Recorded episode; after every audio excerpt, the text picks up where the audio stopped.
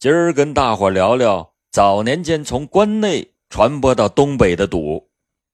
这种形式表现为一种私彩，名字叫做押会。押会也叫押花会，据说是起源于清代的广东地区，后来逐渐传播到北方。据说天津的著名流氓袁文慧在解放前，就在日本人的庇护下，在日租界创办了花会三十六门的赌博心法。至于具体什么时候传播到了东北，这还有待考证。只是听长辈们说，解放前大凡在改朝换代的动乱时期，一旦政府无力监管，在东北地区无论城乡，押会都会很快的流行起来。押会通常有几名聪明且勇敢的人出面做会头，这些人。不仅体力、智力要出众，组织能力和管理能力也得过硬。做人要有威信，那群众得信服；做事还得要灵光，黑道的、官面呢都要有勾连。会头们先弄个体面的办公场所，办作会局，雇佣一些如师爷、账房先生、杂役这样的打工的，再采购桌椅、账本等办公用品。立好规矩，明确好岗位职责，还需要找上几个让群众吃个定心丸的乡绅铺保出面，证明本会局赚得起也赔得起，一切 OK，放炮开张。这押会得怎么玩呢？你问着了。会局押会既没有乒乓球，也不设奖券，而是设三十六门。每门都有一个类似土匪黑话的名字，有资料说，这些花名都是某本小说中的人名，只是传播到了东北后，原来的姓氏被省略掉，而仅保留了名字。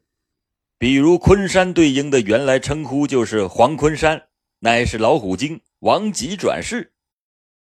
由于我童年时听闻的是与关内版本有很大出入的吉林版本。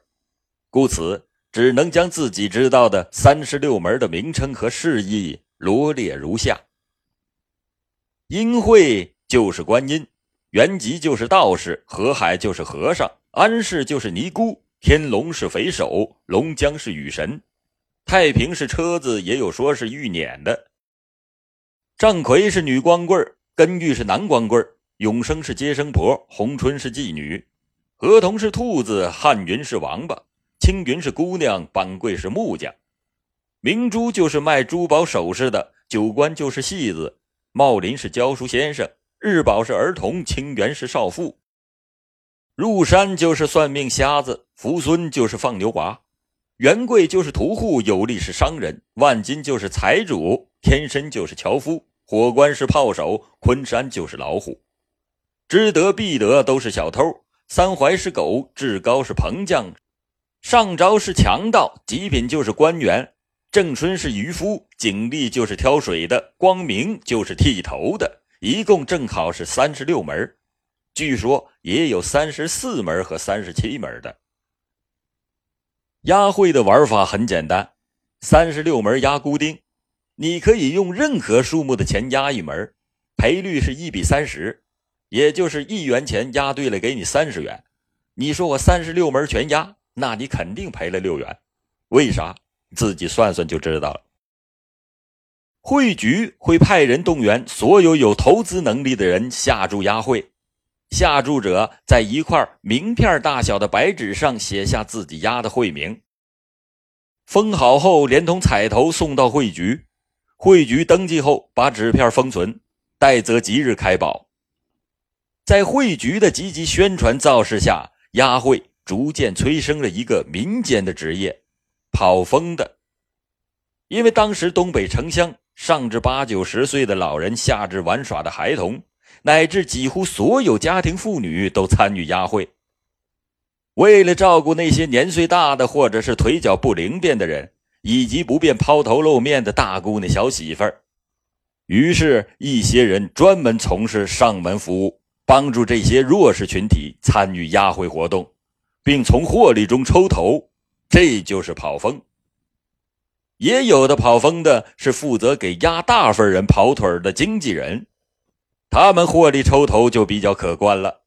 我认识一个大跑风的人，解放前他才十多岁，人特别机灵。在解放后，他改了名字，刻苦学习，后来竟然考入了哈尔滨工业大学，毕业后留校任教。你看看，人家从小就能当经纪人，长大了还能当教授，哼，鹅的那个智商啊！世纪之初，我见过回乡省亲的这位长辈，雪白的大背头，身穿唐装，说话很热情，很有煽动性。唯一能看出他平民出身的是，咆哮着随地吐痰。跑风结束后，就是开宝之日。人们从四面八方赶到开宝的地点，就像赶庙会一样，那真是红旗招展，人山人海，相当的热闹。在会场的中央搭个台子，会头们登台烧香拜神，人们在台下忐忑不安地等待着公布结果。正晌午时，吉时一到，会头就把三十六个写着会名的签儿放进宝箱。在表演了啥叫开奖全过程透明无死角后，选台下的一个小孩开宝。小孩登台开坛，抽出了此次押会的花名，会头就当众公布。台下随即就有的哭，有的笑，有的好，有的跳。用我原来单位形容活动举办成功的话说，那叫气氛热烈，场面混乱。其中最得意的莫过于会头。他望着台下，他或许正在寻思着说：“你们这帮会局操办的小角色啊，也不想想，钱都让你们赚了，老子拿啥给小三儿买房置地、送玛莎拉蒂去啊？你倾家荡产，你卖儿卖女，你无力还债而自杀，并不全是会局的错，那是你招了贪念的道啊，不是吗？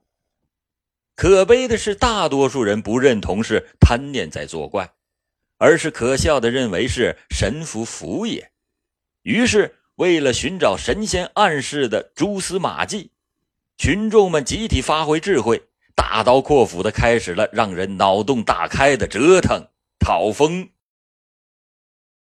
男人挑水看井底，女人做饭盯灶坑，心里想什么就压什么，早看东南，晚看西北。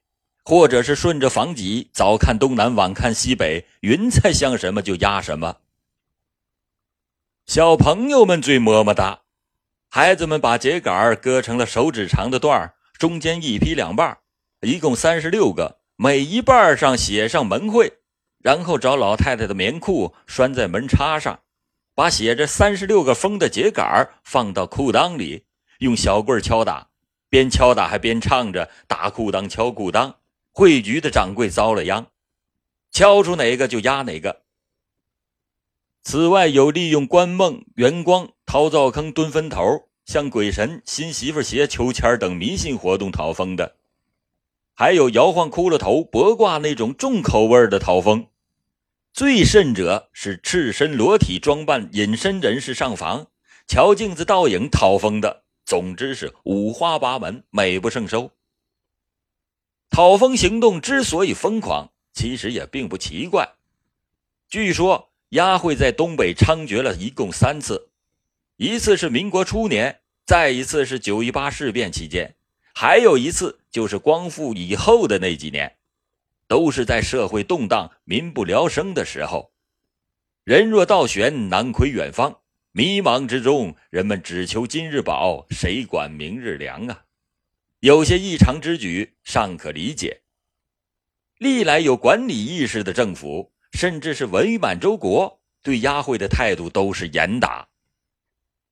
建国以后，随着政府下发的禁毒法令，加上组织押会的会头们在镇反运动中多被镇压，这一危害社会的毒瘤才被彻底的根除。随着时光流逝。疯狂的押会活动也逐渐的被人们淡忘。然而，遗憾的是，贪妄之念是人类的痼疾，消亡的押会只是魔鬼的躯壳。